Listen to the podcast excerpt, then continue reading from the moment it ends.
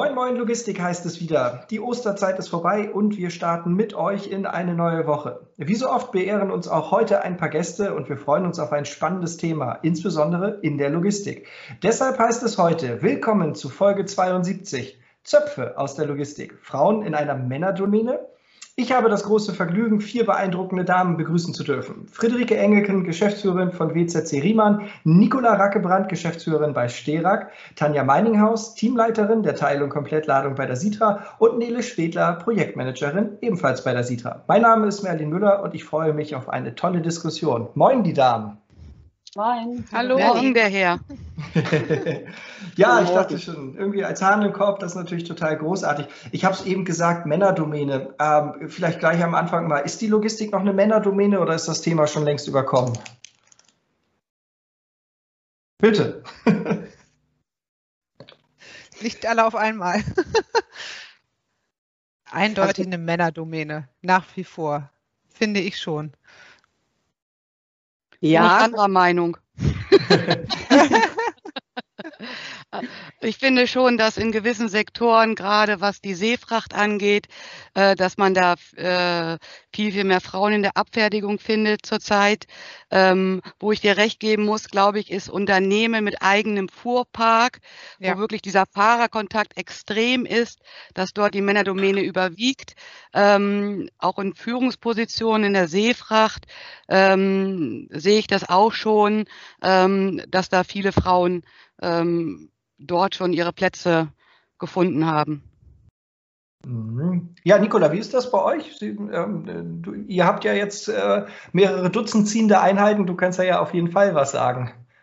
Ähm, ich würde Tanja recht geben. Wir haben, also ich denke mal, man sollte das in ähm, einmal in gewerblich und in administrativ unterteilen. Und der gewerbliche Bereich ist nach wie vor natürlich ähm, eine Männerdomäne. Das hängt meiner Meinung nach einfach auch damit zusammen, dass äh, der Job sehr körperlich ist. Ähm, ich durfte das gerade selber erfahren. Ich habe das gerade erzählt.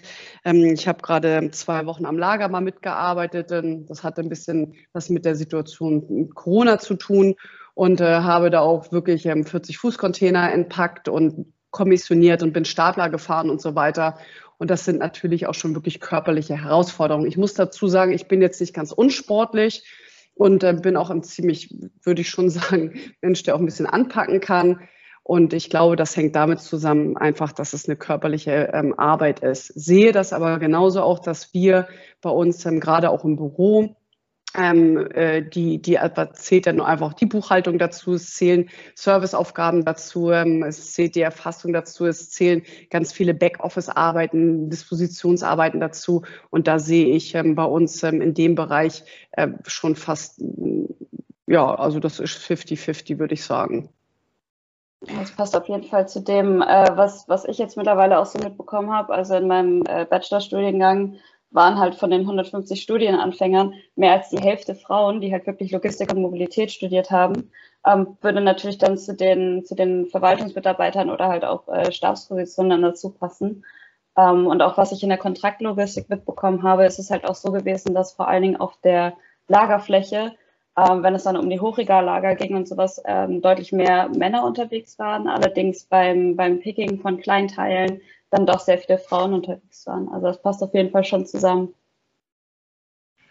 Ähm, ja, ich glaube das auch, äh, dass sich da ein bisschen was auch wandelt. Also wir, wir haben ja in den letzten Jahren auch immer öfter Fahrerinnen auch angetroffen. Die sind natürlich immer noch äh, ganz brutal in der, in der Minderheit. Aber ähm, das, was ich bei uns auch überblicken kann, ist ja auch so ein bisschen, wer bewirbt sich denn? Und da muss ich sagen, dass es auch deutlich mehr Frauen, also deutlich mehr ähm, junge Frauen sind, die, die jetzt äh, in die Logistik streben, als noch vor, wann habe ich angefangen? Vor elf Jahren. Ähm, ja, als vor elf Jahren. Also da merkt man schon einen deutlichen Wandel und das finde ich auch ganz, ganz erfreulich. Also ich persönlich muss ja sagen, die beste Disponentin, die ich kenne, ist eine Frau. Ähm, deswegen habe ich da keine Vorurteile. Die sicherlich bei dir arbeitet, Merlin. Jawohl. Nee, nee, bei Sterak. Das war, ich habe ja nicht gesagt die beste, die es gibt, sondern die beste, die ich kenne. Und wenn ich über das über alles sehe, dann äh, ist das eine Frau bei uns, ja, definitiv. Ähm, ihr, ihr, seid ja auch alles Führungskräfte. Ähm, bleiben wir noch mal kurz vielleicht beim allgemeinen Thema Logistik. So, was sind eigentlich im Moment so die Herausforderungen für Führungskräfte in der Logistik? Was äh, könnt ihr da vielleicht so an Gemeinsamkeiten ausmachen, wo ihr sagt, das ist jetzt so ganz zentral für uns?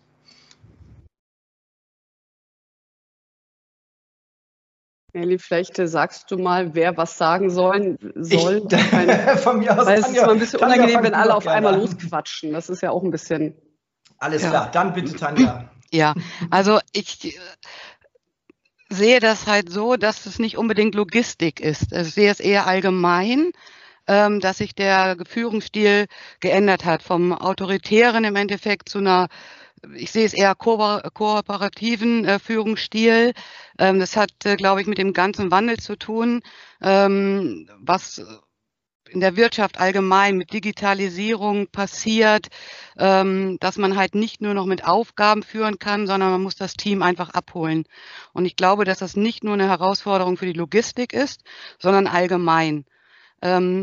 Was die Logistik ähm, sehe ich, ist, dass wir in vielen, vielen Bereichen hinterherhängen einfach, wo Industrie und andere Branchen weiter sind.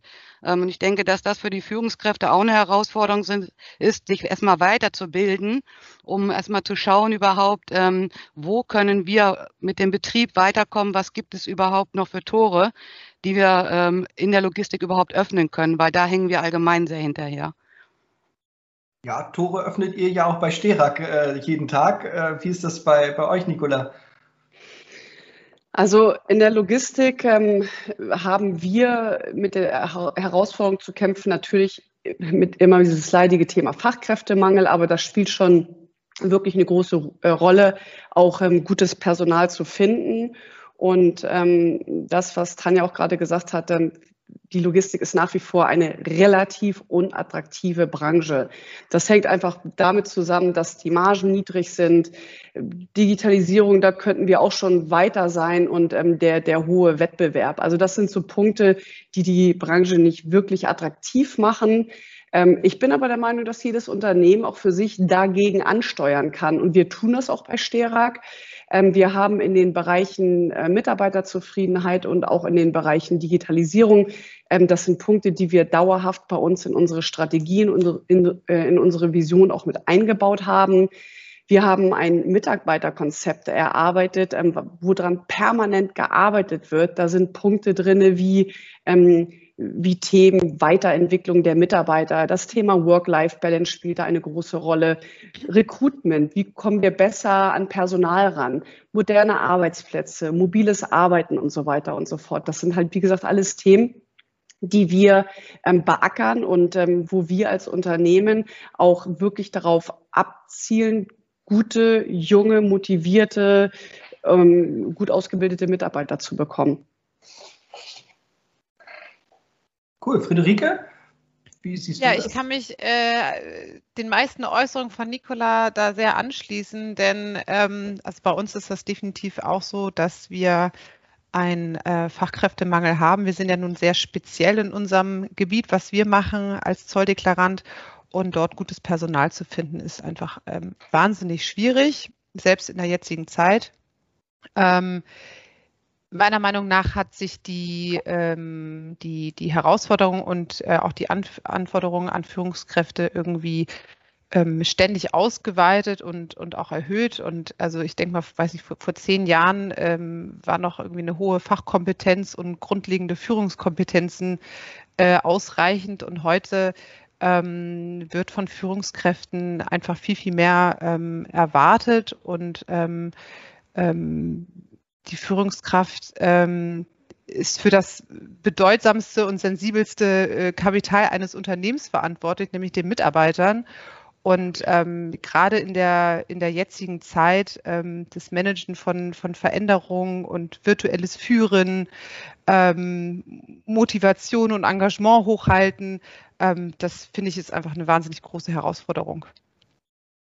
Auf jeden Fall. Ja, also die Führung hat sich über die Jahre gewandelt, das stimmt, das, das merkt man an, an ganz vielen Stellen halt auch, liegt halt auch damit oder hängt halt auch damit zusammen, dass wir mit der Digitalisierung, mit der Veränderung in der Gesellschaft natürlich auch ein, ein anderes Anforderungsprofil jetzt an die Unternehmen haben. Ja, früher war es natürlich möglich, sehr zentralistisch zu führen. Das heißt, es gab dann irgendwie den einen Geschäftsführer, der hat gesagt, so machen wir das, jeder hat seine festen Aufgaben gehabt und so. Ja. Und das ist ja heute nicht mehr nur so. Man muss ja sagen, das ist ja diese, diese Ambidextrie, diese Beidhändigkeit, die jetzt gefordert ist. Auf der einen Seite ähm, brauchst du natürlich klare Prozesse, alleine um eine saubere Qualität in, in, in der Erstellung deiner Dienstleistung zu haben. Und auf der anderen Seite musst du halt aber auch so kreative Räume schaffen, um das Unternehmen weiterzuentwickeln und äh, um, um dort halt auch mit neuen Produkten oder zumindest auch mit einer neuen Kultur ähm, en, entsprechend für, für, die, für die Zukunft aufgestellt sein. Also das ist halt so, finde ich gerade ganz, ganz schwierig, dass man da halt immer auf zwei Hochzeiten parallel tanzen muss. Ne? Auf der einen Seite immer noch so ein bisschen wie in den 90ern, auf der anderen Seite aber so überlegen, wie kann es 2021 sein. Ne? Große Herausforderung. Ja, und zusätzlich ähm, sind einfach heute auch viel flachere Hierarchien da ähm, als, als noch vor, vor 10, 15 Jahren. No, ne? also das ist ja auch das moderne Arbeiten, was gelebt wird und was auch eingefordert wird und ähm, mhm. Und das sind auch neue das, Herausforderungen. und das ist schon länger so. Äh, ich habe äh, letztens eine, eine, äh, Studie von 2013 gelesen. Da haben zwei Drittel der befragten Mitarbeiter gesagt, sie würden gerne mehr an Unternehmensentscheidungen partizipieren, ähm, weil A, würden sie sich dadurch gewertschätzt fühlen, B, haben sie wichtigen Input, der diese Entscheidung besser machen kann und C, haben sie einen Intrins, also haben sie eine, eine, ähm, eine, eigene Motivation darin, am Unternehmen mitzuarbeiten. Also nicht nur im Unternehmen zu arbeiten, sondern auch am. Ne? Also das ist halt ein sehr hohes Commitment dem Unternehmen gegenüber. Und die, die Umfrage ist acht Jahre alt. Also das, das sind ja Dinge, die sich seitdem auch eher noch, ähm, äh, noch, noch, noch weiterentwickelt haben, als dass sie schwächer, also abgeschwächt wurden. Ne? Aber es geht heute um Frauen, deswegen. Ja, also das sind ja, das sind wirklich viele, viele Herausforderungen schon, die allgemein so an Führungskräfte ähm, in der Logistik gestellt werden. Ähm, ich meine, ich bin jetzt relativ neu äh, quasi auf dem Gebiet als Führungskraft unterwegs. Ähm, welche Herausforderungen gibt es denn speziell für Frauen in Führungspositionen? Äh, Tanja, hast du da vielleicht irgendwie schon mal Erfahrungen gemacht? Ah, ich glaube, der Wandel ist es. Also ähm, ich kann ja so selber mal erzählen, ich bin ja gelernte Pferdewirtin gewesen damals, bin in diese Branche durch Zufall gerutscht und äh, habe die ersten drei Monate gedacht, wow, wo bist denn du hier gelandet? Also dieser raue Umgangston miteinander, ähm, das war für mich schon eine Herausforderung, einfach zu verstehen, dass das nicht böse gemeint ist von den Menschen, dass das einfach in der Branche so ein bisschen üblich war mit, so, mit den Fahrern halt. Das ist die Art, wie sie kommunizieren und ähm, dass man nicht äh, alles persönlich nehmen darf. Und ich glaube, wenn man, ähm, das war für mich selber die größte Herausforderung, ähm, weil ich damals vom Charakter ganz anders gewesen bin, bisschen weicher, bisschen äh, ja, habe mir alles zu Herzen genommen, äh, wollte jedem helfen ähm, und ich musste für mich einfach einen anderen Weg, eine andere Möglichkeit suchen, wie ich auf meine Art mit der Männerdomäne zurechtkomme. Und ich glaube, ich habe da für mich also eine sehr gute Lösung gefunden, dass man halt ähm, gut zuhören kann, aber ähm, ja, durch Leistung und Verständnis und Fachkenntnisse zu den Fahrern oder Disponenten sehr guten Zugang bekommt und damit auch durch seine Leistung halt überzeugen kann. Mhm. Das heißt, man ist eigentlich viel mehr noch auf dieses, äh, also man muss viel mehr überzeugen mit dem Fachwissen, was man hat, ähm, anstatt mit den Soft Skills? Also ich glaube schon. Also ich sag mal so, das ist halt, finde ich, so, ähm, so ein bisschen unterschiedlich. So, so ein Mann ist halt so ein Platzhirsch. Das, was er hat, das ähm, verteidigt er halt. Ne? Da lässt er sich halt nicht gerne reinreden. Wenn ich einem Fahrer sage, du hast falsch geladen, ähm, das muss ich auf eine andere Art machen, weil das ist sein Reich. Ich muss anders da ähm, eindringen. Und ähm, ich glaube, dass das ähm, schwierig ist ähm, am Anfang gewesen, ähm, wenn man so in Anführungsstrichen Widerworte bekommen hat. Ähm, den Weg dorthin zu bekommen. Ähm, das Gleiche ist aber auch, ähm, äh, ja, dieser Wandel ist extrem geworden, finde ich, in den letzten Jahren. Ähm, früher als Führungskraft, wie gesagt, da hat man dazwischen gehauen, du machst das jetzt und fertig. Die Zeiten gibt es einfach nicht mehr. Man möchte ganz anders führen, man möchte mit dem Team arbeiten, was Friederike gesagt hat. Das ist, äh, das ist äh, mein Gut, das ist das Kapital, das sind Menschen, das sind Lebewesen. Und ähm, ich glaube, die Herausforderung ist wirklich individuell, sich auf jede einzelne Person, egal wo sie sitzt, welchen Job, egal ob Mann oder Frau, sich darauf einzustellen. Und ähm, ich sehe das nicht als Herausforderung für Frauen, sondern eher gemein, äh, allgemein, weil auch ein Mann hat diese Herausforderung im, in einem Führungskreis. Mhm. Wie ist denn das ähm, im, im Zoll? Das ist ja schon ein sehr komplexes Fachgebiet. Äh, überzeugst du da auch eher mit deinem Fachwissen? Oder wie siehst du es aus, Friederike? definitiv nicht mit meinem Fachwissen. Sehr also. Äh, ähm, also wir sind ja, wir sind ja ein reiner Zolldeklarant, das heißt, wir haben keine gewerblichen Mitarbeiter. Ähm, es ist ein administrativer Job, ähm, also ein, ein, eine Bürotätigkeit. Das heißt, bei uns ähm, ähm hat eigentlich nie ein, ein super rauer Umgangston geherrscht. Ähm, mein Vater war schon sehr patriarchisch und hat gern mal von oben ähm, dann auch mal Anweisungen gegeben, aber ähm, seitdem ich ähm, die, äh, die Führung übernommen habe, ähm, herrscht vielleicht auch ein bisschen anderer Umgangston.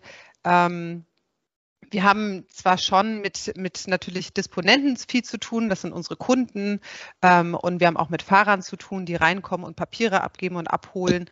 Ähm, aber ich muss sagen, dass, dass also ich als Frau da ähm, ähm jetzt keine großen Schwierigkeiten hatte in der Vergangenheit. Ich muss allerdings auch sagen, ich bin in einer Großfamilie aufgewachsen. Ich bin ziemlich schlagfertig. Also ich ähm, auch, äh, kann auch Haare auf den Zähnen haben. Also insofern ähm, bin ich da jetzt auch nicht super weich und ähm, ähm habe da, ähm, hab da oder bin da nicht so, so sensibel veranlagt. Ähm, insofern ja, äh, kann ich da jetzt gar nicht zu sagen, ob das jetzt irgendwie positiv, negativ ist. Also bei uns ähm, herrscht ein ganz, äh, ganz kollegialer Umgangston auch mit unseren Kunden. ja. Bei Nikola vielleicht äh, da noch andere Stories, ich weiß nicht. Naja, also ähm, wenn ich jetzt mal zu der ursprünglichen Frage zurückkomme, ähm, ob ich irgendwelche Herausforderungen für Frauen in Führungspositionen sehe, ähm, da glaube ich, da, müß, da müsste man die Frage tendenziell einfach mal umstellen. Und zwar die heißt, äh, welche Herausforderungen stehen Führungskräfte gegenüber, die den Willen haben, auch Verantwortung für die Familie zu übernehmen. Ich glaube gar nicht, das ist so ein Frauen-Männer-Ding. Und ähm, ich denke mal, egal ob ich, einen, ob ich ein Mann oder eine Frau bin, ähm, treffe ich eine Entscheidung, eine Führungsposition zu übernehmen. Und Führungsposition bedeutet im Endeffekt immer, dass du ähm, eine, dass du gewisse Kriterien aus meiner Sicht gewisse Kriterien erfüllen musst. Du hast eine gewisse ähm, Vorbildsfunktion deinen Mitarbeitern gegenüber. Du, du musst im Unternehmen tätig sein. Du musst Ansprechpartner sein für deine Mitarbeiter, die du führst. Du musst dir überlegen, ob diese ähm, Führungsposition etwas mit Reisetätigkeit zu tun hast.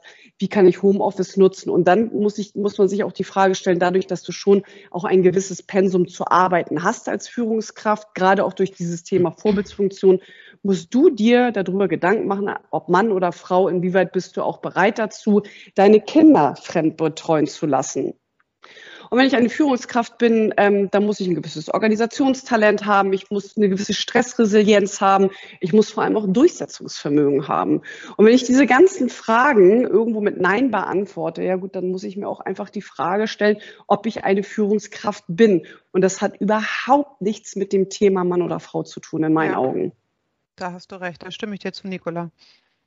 Sehe ich genauso, Nicola. Hattet ihr dann schon mal irgendwie Situationen als Führungskraft, äh, in der ihr vielleicht dann doch gedacht habt, okay, gut, ähm, das wäre mir jetzt vielleicht als Mann nicht so passiert oder äh, da wurde ich jetzt darauf reduziert oder deshalb habe ich da vielleicht nicht ganz so das Durchse äh, die, die Durchsetzungskraft gehabt?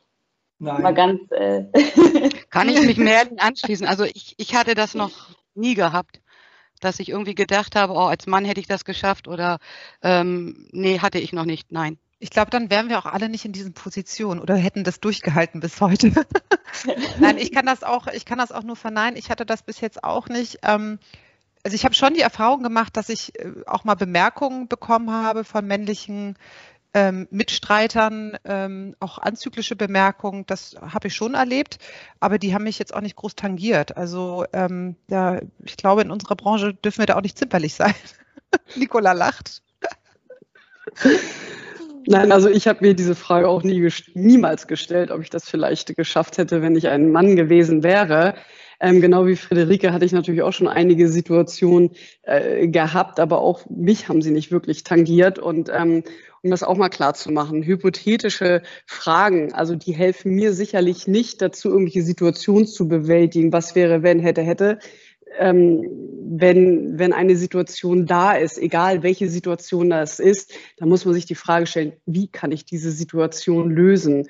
Und ähm, wenn ich mir so eine Frage stelle, oh Gott, wenn ich jetzt ein Mann wäre, wäre mir das jetzt nicht passiert, dann fange ich selber an, mich in eine Opferrolle äh, zu drängen. Und ähm, diese Opferrolle wird mir niemals helfen, äh, eine Situation oder ein Problem zu lösen. Und ähm, das ist auch so ein bisschen so die Einstellung, egal jetzt, also Mann, Frau oder auch unser Unternehmen. Ja, wir arbeiten in einem schwierigen Umfeld. Ja, es ist äh, hoher Wettbewerb. Ja, ja, ja. Ähm, aber ähm, wir lassen uns bei Stärke überhaupt nicht durch negative Situationen beherrschen, sondern wir beherrschen äh, die Situation eigentlich lieber. Das ist so ein bisschen unsere Einstellung und auch meine persönliche Einstellung. Ja, wir haben ja jetzt schon gehört, ähm, dass ähm, also ganz zu Anfang hatten wir darüber äh, geredet, ob die Logistik überhaupt eine Männerdomäne ist. Und da kam ja so ein bisschen so eine geteilte Meinung rüber im Sinne von äh, gewerblich und, äh, und quasi die Büroarbeit wird doch schon eher von Frauen durchgeführt. Und wenn wir jetzt auch darüber nachdenken, ähm, was quasi die Herausforderungen für Führungskräfte sind, dass die halt eher in den Soft Skills unterwegs sind, ähm, als wirklich stark körperlich zu arbeiten ähm, oder stark im operativen Geschäft unterwegs zu sein. Ähm, wie sieht denn dann quasi die Entwicklung von weiblichen Führungskräften in der Logistik aus? Das sind ja eigentlich dann genau diese Positionen, wo man eben mehr Soft Skills beweisen muss, wo man mehr ähm, äh, ja quasi auch diese diese ähm, ja Faden verloren, ähm, wo man eben mehr ähm, die, die, also in die Führung ja wirklich geht von Mitarbeitern und weniger im aktiven Geschäft unterwegs ist. Also wie sieht es da mit der Entwicklung von weiblichen Führungskräften aus? Also ich glaube, wir sind uns da alle einig, ob männlich oder weiblich, das ist, äh, spielt überhaupt gar keine Rolle. Die Logistik an sich ist eine, ähm, eine hervorragende Branche, um sich weiterzuentwickeln und ähm, auch eine sehr zukunftsträchtige Branche. Ein sehr, sehr, es ist sehr komplex und es gibt wahnsinnig viele Entwicklungsmöglichkeiten für Mitarbeiter. Und nochmal, das ist egal, ob sie männlich oder weiblich sind. Tanja, siehst du das genauso? Ja, ich sehe das auch so ein bisschen äh, so wie Nicola. Ähm, ich glaube aber, was sich so ein bisschen gewandelt hat, wenn ich so mal die letzten 20 Jahre zurückdenke, in den meisten Firmen gab es einen äh, Abteilungsleiter, der oder Niederlassungsleiter, ähm, der für viele zuständig war. Und ähm, ich glaube, die Tendenz ging in den letzten Jahren ähm, mehr so auf kleineren Gruppen. Das heißt, es gibt doch mehr Führungskräfte, die halt kleinere Teams betreuen, dass da wirklich ähm, mehr Führungskräfte in den letzten Jahren auch die Möglichkeit bekommen haben, ähm, in, in den Bereich einzusteigen und nicht nur einer hat 20, 30 Leute unter sich, sondern dass doch mehr Teams gebildet wurden und ähm, daher auch mehr Führungskräfte ähm, da sind und ähm, egal ob äh, Mann oder Frau in dem Bereich, aber ich sehe schon, dass sich dort sehr viel getan hat, was die Größe der Teams, der Führungsteams einfach auch ähm, angeht.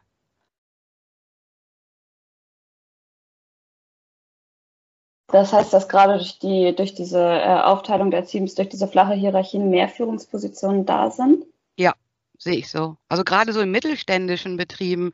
Sag mal, es gab äh, in vielen Bereichen sein, den Geschäftsführer ähm, oder Niederlassungsleiter und der hatte sich halt um die ganzen Abteilungen zu kümmern. Und da ist man die letzten Jahre ja mal so ein bisschen weggegangen und hat wirklich gesagt, für jeden Bereich, der so ein bisschen unterteilt ist, ähm, gibt es eine Führungskraft. Und ähm, das finde ich halt sehr spannend, weil dadurch, wenn die Führungskräfte, das sehe ich ja bei Sitra halt auch, man kriegt viel mehr mit von den anderen Bereichen auch, weil ich als Führungskraft halt äh, mich mit den anderen Führungskräften täglich ähm, austauschen kann ähm, dadurch halt mein Wissen automatisch äh, bereicher und ähm, wir dadurch viel kreativer sind, weil wir Ideen zusammentragen, Ideen ausprobieren, umsetzen, ähm, gucken, was läuft gut, was läuft nicht gut. Und ich glaube, diese Möglichkeiten gab es vor 20 5, oder 15, 20 Jahren nicht so extrem wie jetzt. Und, und am Ende zählt ja, glaube ich, auch hier genau das Gleiche, was, was ähm, äh, Nicola eben schon gesagt hat. Ähm, es kommt ja immer darauf an, was das für Arbeiten sind und ob man auf sowas ähm, Lust hat. Also bei uns war es natürlich auch eine Diskussion ähm, äh, zwischen meiner Frau und mir, äh, wer, wer sich, also Kinder wollten wir haben. Die Frage war halt nur, bei wem war der Wunsch so intensiv, dass man dann halt auch gesagt hat, okay, und ich gehe dann auch lange Zeit irgendwie aus dem Beruf raus. Ich verzichte da halt auf ein paar Jahre Karriere und so den nächsten Schritt. Und bei uns gab es da halt ein Gespräch drüber und am Ende war das halt, dass, dass, dass meine Frau gesagt hat, ich möchte das gar nicht. Ich habe überhaupt keine Lust auf Führung, ähm, da mit Menschen zusammenzuarbeiten, äh, die zu ihrem Glück manchmal zwingen zu müssen. Dieses Ganze, was ja jede der Anwesenden haben hier jetzt ja auch weiß, ähm, äh, Führung ist halt einfach auch kein Geschenk, sondern es ist eine Bürde. Du bist der erste Diener in deinem Unternehmen. Du, das ist zwar manchmal ganz toll, dass du ein, ein größeres Büro hast und so weiter. Ja, aber dass du das größere Büro brauchst für ganz viele Besprechungen, dass da andauernd irgendwie Leute sind, die du eigentlich gar nicht da haben möchtest, zu Themen, über die du eigentlich gar nicht reden möchtest ist, ähm, und dich immer wieder aufs Neue über, überwinden musst, da ähm, quasi Dinge auch für andere Menschen zu gestalten, die undankbar sind ohne Ende. Das ist ja nicht immer so, aber das sind halt einfach auch so Aspekte der Führung. Und da sagt, äh, sagte meine Frau, das will ich gar nicht. Und ähm, äh, in ihrem Bereich, wo sie damals gearbeitet hat, ist ja in der Medizin ne, ähm, äh, bedeutet, äh, Karriere machen halt irgendwie in Führungspositionen gehen. Und da sagte sie, das will sie nicht. Sie, sie möchte keine Menschen führen. Und da war das dann halt schon klar, ähm, wie bei uns die Rollen irgendwie verteilt waren. Es ist oft das hast halt du ihr gut verkauft, Merlin. Ja, da hättest du mal bei sein sollen. Geschickt hätte, gemacht. Da, da, da, nee, nee, nee, nee, nee. nee Na, ja Merlin, hat ja, Merlin hat ja bisher nur einen Sohn. Vielleicht beim zweiten oder dritten, vielleicht wendet sich das Blatt ja noch. nee, nee, nee, nee, nee. Na, das war ja wirklich so. Katrin hat ja damals auch ähm, äh, so eine, so eine Führungskräfte-Fortbildung gemacht. Das war vom Unternehmen damals ähm, äh, mega begehrt und so. Das war halt klar, das musst du machen. So, das hat sie gemacht. Da war sie dann so ein paar Monate äh, immer wieder weg auf irgendwelchen Schulungen und dann kam sie wieder, war fertig damit, hat gesagt, ich will das nicht machen. Die Vorstellung, dass ich das jeden Tag mache, ich will das nicht. Also ich habe auch viel Lob für meine Arbeit bekommen, weil sie dann irgendwie gesehen hat, was das eigentlich bedeutet. Ähm, aber für sie war das, war das überhaupt gar kein Thema mehr. Und ähm, deswegen glaube ich, dass das äh, auch oft so ist, dass man sich nicht so damit auseinandersetzen will. Das ist vielleicht auch ein bisschen geschlechterspezifisch, weil weil, weil Männer eher zum Streiten neigen als Frauen. Ich glaube, so über alles Aber gesehen. Führung heißt nicht streiten, Merlin. Aber die Bereitschaft, die Bereitschaft, sich zu streiten, muss einfach da sein, ne? dass du dann halt, also das wollen wir nochmal sehen, ne? also dieses Willen durchsetzen, ne? Dinge gestalten, auch manchmal gegen den Willen anderer Menschen. Das ist also schon ja im, im, im schlimmsten Fall sehr konfrontativ. Am schönsten ist es natürlich, wenn, wenn man irgendwie allen klar machen kann, dass das wirklich besser ist. Manchmal geht es ja leider nicht und dann, dann ist man halt dann auch so ein bisschen gefragt, keine Ahnung, am, am Ende gibt es da für jeden einen individuellen Grund, warum er Führungskraft ist oder nicht und warum es weniger ja. Frauen sind, warum die das ist natürlich äh, nicht, nicht pauschal es ja, zu Es ist ja auch nicht jeder eine geborene Führungskraft. Ja, also es hat ja auch nicht jeder das Bedürfnis, eine Führungskraft zu sein. Und ja. ähm, das, das stimmt. Aber ich sehe das auch schon bei, bei Frauen häufig so, dass ähm, sie diese Konfrontation tatsächlich scheuen. Und ähm, da gebe ich Merlin auch recht. Ähm, der Job oder als Führungskraft, der ist konfrontativ und der ist auch nicht nur konstruktiv konfrontativ. Also das muss einem auch, glaube ich, klar sein. Da gibt es auch manchmal schon auch destruktive äh, Situationen und die muss man auch aushalten können und wollen. Und ich erfahre das immer wieder, dass viele Frauen oft sagen, das wollen sie nicht. Sie, sie möchten sich dieser Situation einfach gar nicht aussetzen. Und damit ist dann natürlich, wenn ein gewisses, gewisser Bedarf auch monetär da ist, zu Hause in den Familien und der Mann ist da eher bereit zu, ja, dann scheint das, ich weiß nicht, ob das ein genetisches Thema ist, ich habe keine Ahnung, aber es scheint schon dann auch der Willen mehr bei den Männern da zu sein. Ich glaube, das liegt aber auch daran, dass wir Männer in den ersten Jahren mit Kindern nicht viel anfangen können. Ne? Also wir haben, wir haben die lieb und kümmern uns da halt drum, aber äh, in den ersten Jahren ist die Mutter für das Kind ähm, äh, quasi so eine, so eine gottähnliche Wesenheit. Ne? Sie füttert einen, ähm, äh, wenn es einem nicht so gut geht, ist sie da und kümmert sich und dann geht es einem irgendwann wieder gut, bis sich das Ganze so weit eingestellt hat. Ne, dauert das ja. Also bei uns ist es ja so, ich werde jeden Morgen angepöbelt, warum ich nicht Mama bin. Und der Jungsmorgen, der ist halt im Moment nicht toll. Also ähm, und ich mache einiges. Also wir wir haben schon Kuchen morgens gebacken, äh, weil, weil äh, der Lütte meinte, äh, der Jungsmorgen wäre toller, wenn wir mal einen Kuchen backen würden. Also so waren wir um 7 Uhr am Kuchen backen. Ähm, aber am nächsten Morgen durfte ich mir wieder anhören, nee, so geht das nicht wo ist Mama? Ja, Mama ist am Arbeiten. Nee, so geht das nicht. So. Und also das darf ich mir jeden Morgen 10 bis 15 Minuten anhören, dass das doof ist, dass ich nicht Mama bin. Ähm, und dann ist das halt auch irgendwie klar, da ist ein Bedürfnis gerade halt nach der Mutter. Das ist bei uns natürlich so, das ist ja nicht immer so. Ähm, aber ich glaube, dass das in vielen Fällen einfach so ist. Und da kann man das dann natürlich auch verstehen, dass es dann, dann schwieriger ist, so eine Entscheidung zu treffen, wenn man so dringend gebraucht wird in der Welt des Kindes. Ja, also da ähm, dem muss ich leider total widersprechen, Merlin. Ähm, wir haben Zwillinge und da waren nur zwei Säuglinge. Ein Säug, beide Säuglinge haben geschrien. Dann wurde das eine Säugling bei Papa an den Arm gedrückt und der andere lag dann halt bei mir, weil ich habe nur zwei Arme. Und ähm, somit hat sich dieses Thema bei mir auch nie gestellt. Und ich war auch von Anfang an immer der Meinung, dass ähm, wenn man als Mutter sich, man kann sich als Mutter auch sehr unersetzlich machen. Da neigen auch ganz viele Frauen zu und wundern sich dann, warum es dann so schwer ist, warum der Vater denn jetzt bitte das Kind ins Bett bringt und warum das so ein großes Geschrei gibt. Das gibt schon Grund dafür, warum das so ist. Bei uns war das nie ein Thema, dass mein Mann die Kinder ins Bett gebracht hat. Oder auch mal, dass ich vielleicht mal zwei, drei Tage auf Geschäftsreise musste. Auch da ist eine Welt bei meinen Kindern sicherlich nicht zusammengebrochen. Also das liegt auch und hängt ein bisschen davon ab, wie die Frauen sich dann ja, wir haben ja gerade schon so ein paar statistische Begriffe gehört. Ne? Ähm, Friederike, wie bewertest du den Begriff Quotenfrau? Schwierig. ähm, tja, wie bewerte ich den?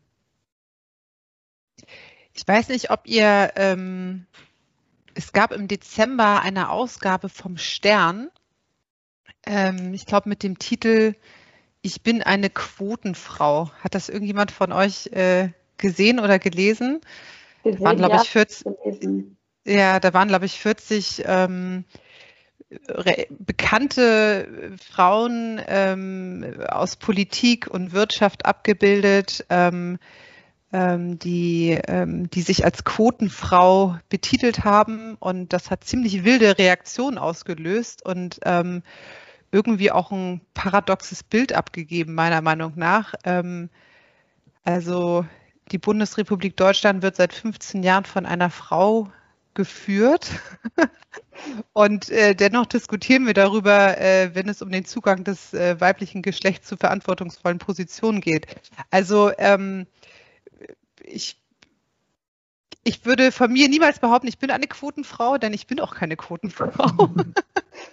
ich bin da auch äh, sozusagen reingewachsen und reingeboren in meine Position. Ähm, ja, ich, ähm, ich verbinde damit jetzt irgendwie keine Emotionen, um ehrlich zu sein. Und ähm, ich, ich, ich kann da jetzt auch gerade nicht zu sagen, ob ich das irgendwie als was Positives oder Negatives sehe. Ähm, also bei mir schlägt da eher was Negatives aus, wenn ich das Wort Quotenfrau höre. Ja. Glaubt ihr denn, dass wir die Quote brauchen? Also Nein. also ich finde diesen Begriff Quotenfrau ganz schrecklich. Also äh, ich muss ich Friederike einfach wirklich äh, recht geben. Ich sehe mich da auch nicht als Quotenfrau und dieser Begriff alleine kann ich äh, überhaupt nicht mit mir identifizieren. Auch mit der Aussage ähm, Quote 40, 60, alles. Ähm, ich habe äh, die Einstellung oder bin der Meinung, ähm, eine Führung, ähm, egal ob Mann oder Frau, die muss gewisse Voraussetzungen da äh, mitbringen, wie Nicola äh, schon gesagt hatte.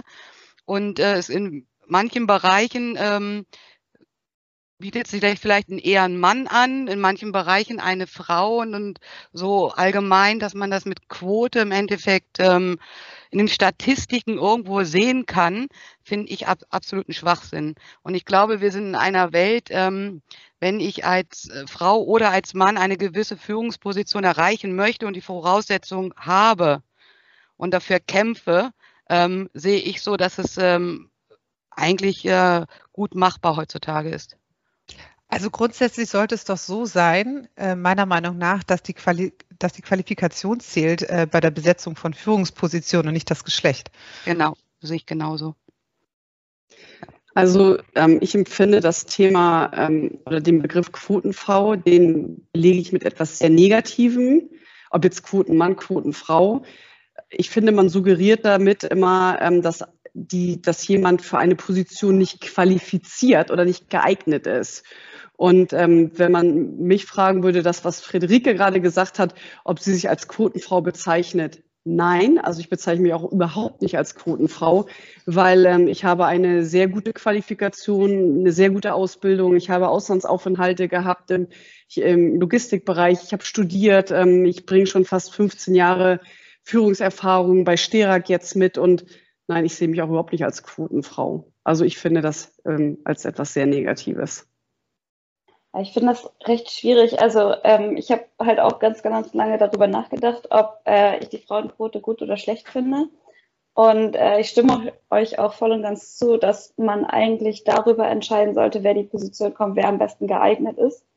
Auf der anderen Seite wurde das ja jetzt jahrelang so gemacht und das hat trotzdem nicht dazu geführt, dass äh, die Teams heterogener geworden sind. Und man braucht ja heterogene Teams, um entsprechende Aufgaben ähm, zu vollster Zufriedenheit zu erfüllen. Das heißt, ich brauche verschiedene Menschen, verschiedene Charaktere, um solche Aufgaben zu erfüllen. Und es ist nun mal so, dass äh, sich auch aufgrund des Geschlechtes die Art der Menschen unterscheidet, der Charakter der Menschen unterscheidet. Das habt ihr ja auch am Anfang beschrieben, dass man dann vielleicht auch mal mit diesem rauen Umgangston äh, klarkommen muss, obwohl man vielleicht ein bisschen sensibler ist.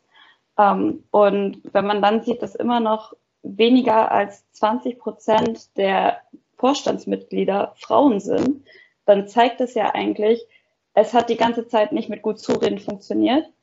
Also muss es jetzt irgendwie äh, ein, ja, jetzt nicht Strafe oder sowas geben, sondern äh, irgendwie eine, eine Regelung geben, dass das erstmal forciert wird. Und dann sollte eigentlich das Ziel sein, in ein paar Jahren diese Quote gar nicht mehr zu benötigen, weil eben ähm, es für Mädchen normal ist, davon zu träumen, hey, ich werde mal Vorstandsvorsitzender. Macht natürlich keiner, aber so ungefähr.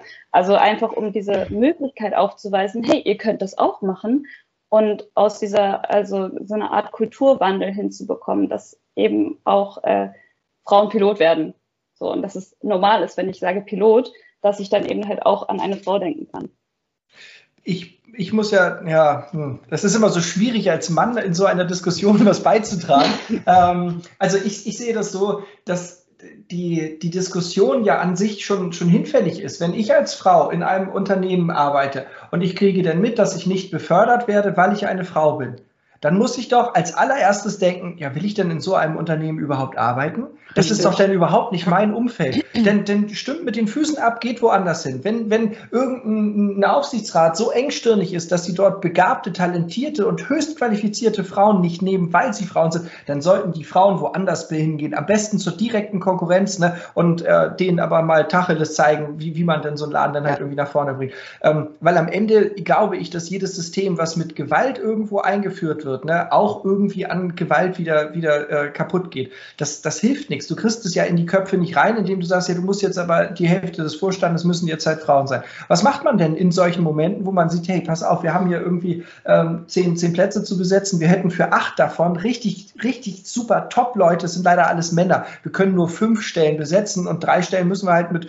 mit Damen besetzen, die eigentlich gar nicht in der Lage sind, das zu tun. Nicht, weil es Frauen sind, sondern weil einfach irgendwie eine bestimmte Qualifikation fehlt oder die Erfahrung Erfahrung fehlt oder, oder, oder. Und dann würde man die Leute dorthin setzen, obwohl sie es fairerweise nicht verdienen. Und nicht, weil sie eine Frau sind, sondern einfach, weil sie die entsprechenden Kompetenzen nicht haben. Und das, da tue ich mich halt immer so ein bisschen schwer. Und ich würde es einfach schöner finden, wenn, wenn diese Firmen auch einfach allein gelassen werden. Ne? Wenn man halt mitkriegt, du, ähm, ich bewerbe mich da, dass ich mir dann halt auch mal anschaue, wie ist denn da, also wie viele Leute sitzen da wo eigentlich? Ne? Sitze ich bei einer Personalchefin oder beim Personalchef? Wie ist das da sonst mit den Führungskräften? Das sind ja alles Dinge, die kann ich in einem Bewerbungsgespräch ja auch gerne mal erfragen. Und dann kann ich mich orientieren. Und wenn ich dann feststelle, das ist nicht mein Laden, das ist nicht nur beim Thema Frauen so, sondern auch ähm, äh, bei allen anderen. Ne? Alt, jung, äh, welche sexuelle Orientierung man hat oder sowas. Ne? Du kriegst Menschen nicht geändert, indem du denen halt vorschreibst, ja, du musst es aber so sagen. Da sind wir jetzt ja auch wieder beim Sprachending oder ähm, ob man jetzt bei Stellenausschreibungen MWD mit reinschreiben muss, um niemanden zu diskriminieren oder so. Aber du änderst die Menschen dadurch nicht. Ne? Du, du, du oktroyierst denen etwas auf und am Ende stellen die die Leute nicht ein, weil es eine Frau ist, weil der Typ schwul ist, weil der Typ irgendwie komisch aussieht oder so. Das ist so, das kriegst du aus dem nicht raus, es sei denn, du gehst da nicht hin. Und je mehr ja. Leute so denken, dann ist der Wandel da und der ist dann aber auch wirklich legitimiert. Und ich glaube auch, dass sich das durchsetzen wird, ohne dass man da irgendwie eine Sprache verbiegt, ohne dass man irgendwie mit Quoten arbeitet. Das lässt sich als Mann natürlich relativ schnell sagen, ne? wobei ich euch auch sagen kann, die Herausforderung heutzutage, äh, ein weißer Mann Ende 30 zu sein, Familienvater und Führungskraft, das ist auch nicht mal eben so. Also ich will mich jetzt nicht beschweren, aber ähm, das wird sich immer so an, als ob unser Leben so paradiesisch ist und das alles so toll ist. Nee, nee, um Gottes Willen. Gut, Merlin, also um das nochmal zu unterstreichen, das, was du gerade gesagt hast, das sehe ich 100 Prozent genauso wie du. Und ich bin eine Frau und ähm, arbeite in einem Umfeld, was sehr, ähm, was mit gewerblichem Personal, wo damals, als ich angefangen habe, auch wirklich Männer dominiert war. Und ich sehe das 100 Prozent genauso wie du wir haben ja jetzt hier äh, äh, drei Frauen, die vier Frauen, die, die wirklich richtig Arbeitsumfelder gestalten.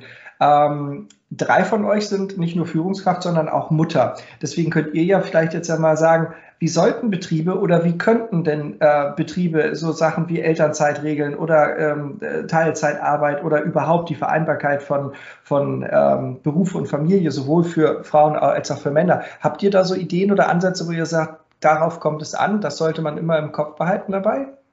Ja, also Elternzeit ist bei uns nicht gestattet. Natürlich. Also bei, äh, also du hattest jetzt gerade gesagt, Elternzeit bei, bei, bei, bei Müttern und Vätern. Ähm, also bei uns haben genauso Väter schon Elternzeit gemacht ähm, wie auch Mütter.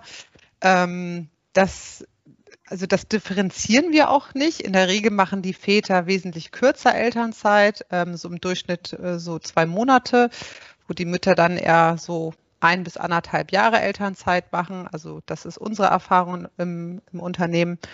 Und ähm, das ermöglichen wir natürlich auch ähm, allen frisch gebackenen Vätern und Müttern. Äh, das ist für uns ganz klar. Ähm, abgesehen davon bin ich ja selber Mutter und ähm, weiß, wie wichtig auch diese Elternzeit ist.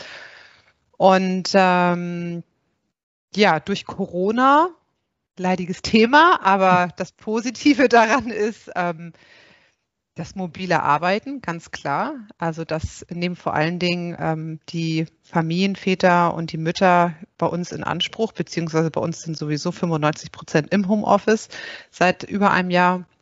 Und ähm, das hat zwar auch seine Vor- und Nachteile, weil wir haben auch einige Väter, die sagen, ich kann nicht zu Hause sein mit drei Kindern und arbeiten. Ich muss oder möchte bitte ins Büro kommen dann ist das sicherlich auch machbar. Ähm, aber für einige Mütter, ähm, die jetzt ihre Kinder vielleicht in der Notbetreuung haben oder ähnliches und mittags schon abholen. Für die ist so dieses mobile Arbeiten von zu Hause viel, viel, ähm, viel, viel besser, viel flexibler. Ähm, und also das hat bei uns schon für sehr positive Reaktionen gesorgt, muss ich sagen. Und das werden wir sicherlich auch nach Corona, was sicherlich irgendwann so weit sein wird, auch beibehalten.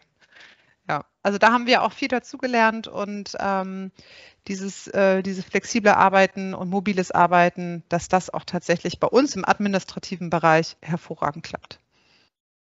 Ja. Äh, ich sehe das auch so wie Friederike und ich, ich denke halt auch, ähm, traditionell war das ja nun auch, äh, ich bin in Anführungsstrichen, unsere Oma und Opa, äh, Eltern haben alle unter einem Dach gewohnt, also ich bin, Eltern waren arbeiten und äh, wir sind bei Oma und Opa groß geworden und das hat man halt nicht mehr und die Firmen haben ja im Endeffekt, auch die Geschäftsführer haben ja die gleichen Probleme im Endeffekt, das heißt Probleme, das Glück in der Regel ja auch Kinder, äh, kleine oder schon welche, die aus dem Haus sind, aber sie haben das Gleiche ja durchgemacht. Und ich finde auch, das Verständnis ist heutzutage dort, dass man da gemeinsam eine Lösung findet, die für alle Beteiligten gut ist. Also auch wenn ein Mann angenommen mal zwölf Monate in Elternzeit geht, ob das ein Mann oder eine Frau ist, ähm, finde ich, äh, es ist bei einer Führungskraft immer schwierig, weil es reißt ein Loch rein, wenn so jemand nicht da ist. Und das hat nichts mit dem Geschlecht zu tun.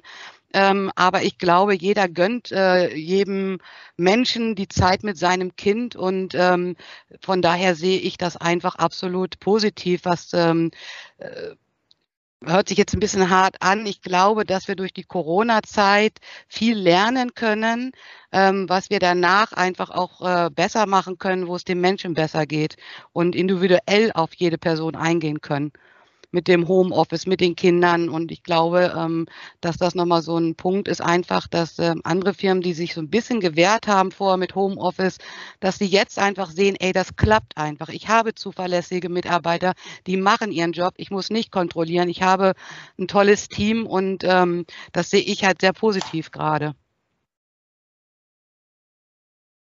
Tja, und wenn Corona etwas Gute, Gutes hatte, dann, äh, dass alle entspannter geworden sind, wenn im Videocall ein Kind durch den Bildschirm rennt. Aber das ist doch das Tolle gerade, oder? Ja, das gehört doch zum Alltag dazu. Das würde sonst nicht passieren. Na gut. Na, das, also ich finde es auch überhaupt nicht schlimm, ähm, weil, weil das ist, also früher wäre das so ein bisschen unseriös gewesen oder unprofessionell, ne? aber ich finde das irgendwie ganz schön, dass man dort auch sich jetzt so ein bisschen neu orientiert hat und sagt, ja, warum eigentlich? Nee, ist doch schön, weißt du, wenn dich da so ein kleines glückliches Gesicht anblickt und einfach mal winkt, so, ist doch auch irgendwie nett. Also ich habe das bisher nicht einmal erlebt, dass hier Mats irgendwann mal reinkam und Hallo sagen wollte oder sowas ne? und die Leute sich nicht gefreut haben, sondern das war dann halt immer, oh, guck mal, wer ist denn das? Ne? Und dann, sag mal, interagiert man kurz und dann ist dann halt auch okay.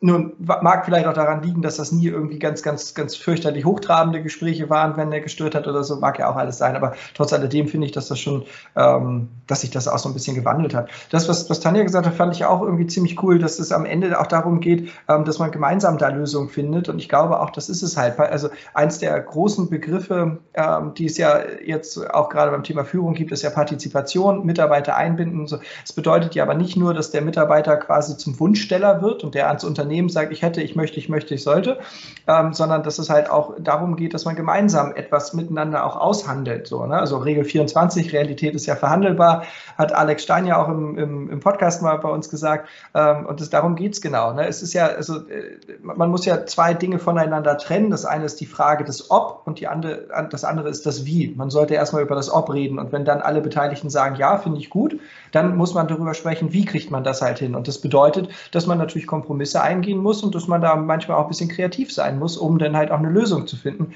Weil es ist natürlich anstrengend. Also wenn man jetzt mal so ein, so ein, so ein Buchhaltungsteam nimmt, bei uns, da sind dann irgendwie sechs Damen ist auch zufällig, dass da kein, kein Mann zwischensitzt, so, aber ähm, äh, ist ja auch egal. So, aber wenn jetzt ähm, äh, dort zwei Leute in Teilzeit sind und vier in Vollzeit und dann wird äh, äh, der Wunsch geäußert, dass noch eine dritte und eine vierte Person in Teilzeit geht, wegen Kindern. So, und dann sitzt du denn da und dann denkst du, ja gut, jetzt haben wir hier irgendwie die Hälfte der Mitarbeiter möchten nur in Teilzeit arbeiten und das auch nur vormittags und nachmittags sitzen dann nur noch zwei Leute da. So, und wie, wie will man so etwas ausgestalten? Es ist natürlich klar, dass das im Prinzip kann man es machen, aber was bedeutet das denn, wenn einer von den beiden Vollzeitleuten krank ist und der andere im Urlaub ist, ist die Buchhaltung nicht besetzt?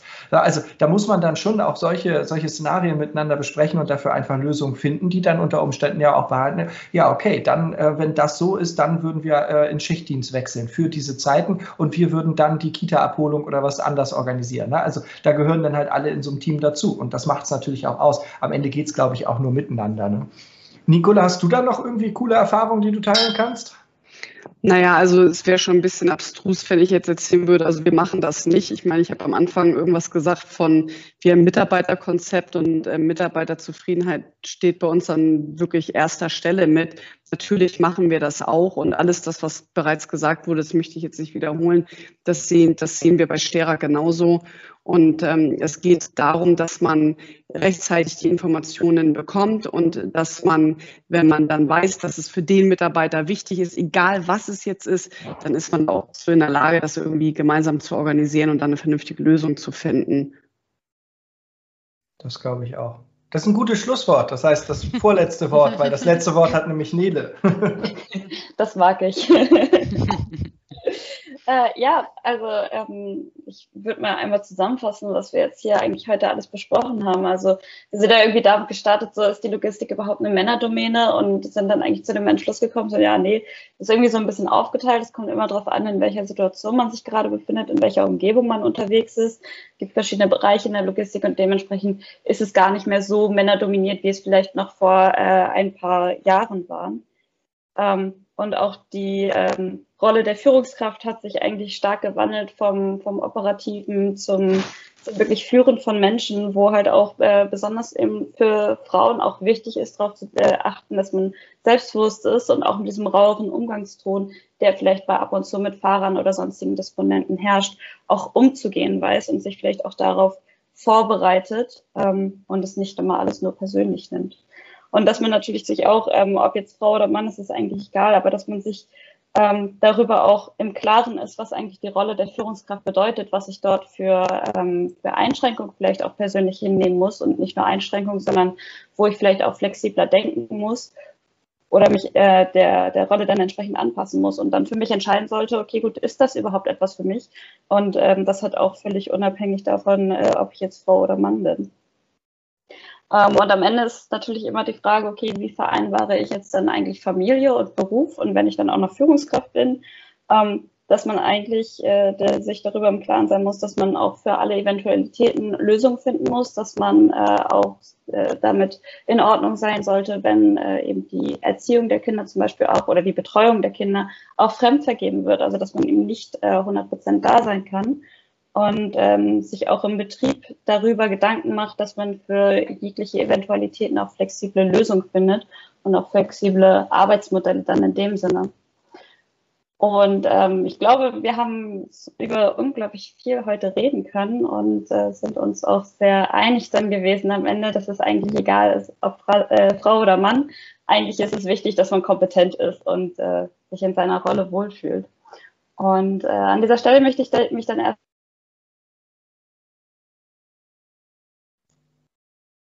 Dann bedanke ich mich an dieser Stelle bei Nicola, Friederike und Tanja und ähm, bei dem Provider von Nele, dass ähm, äh, der Provider dafür gesorgt hat, dass Nele nicht das letzte Wort in diesem Podcast hat. Das finde ich jetzt gut. Als ob ich es auch hätte ich steuern können, ich hätte mir das echt überlegt. Nächste Woche sprechen wir über spezielle Herausforderungen in KMU während der Digitalisierung. Freut euch auf Input für eure Transformation. Bis dahin, ihr Lieben, bleibt alle gesund, entspannt und tschüss. Tschüss, vielen Dank. Tschüss, Merli, danke. Tschüss.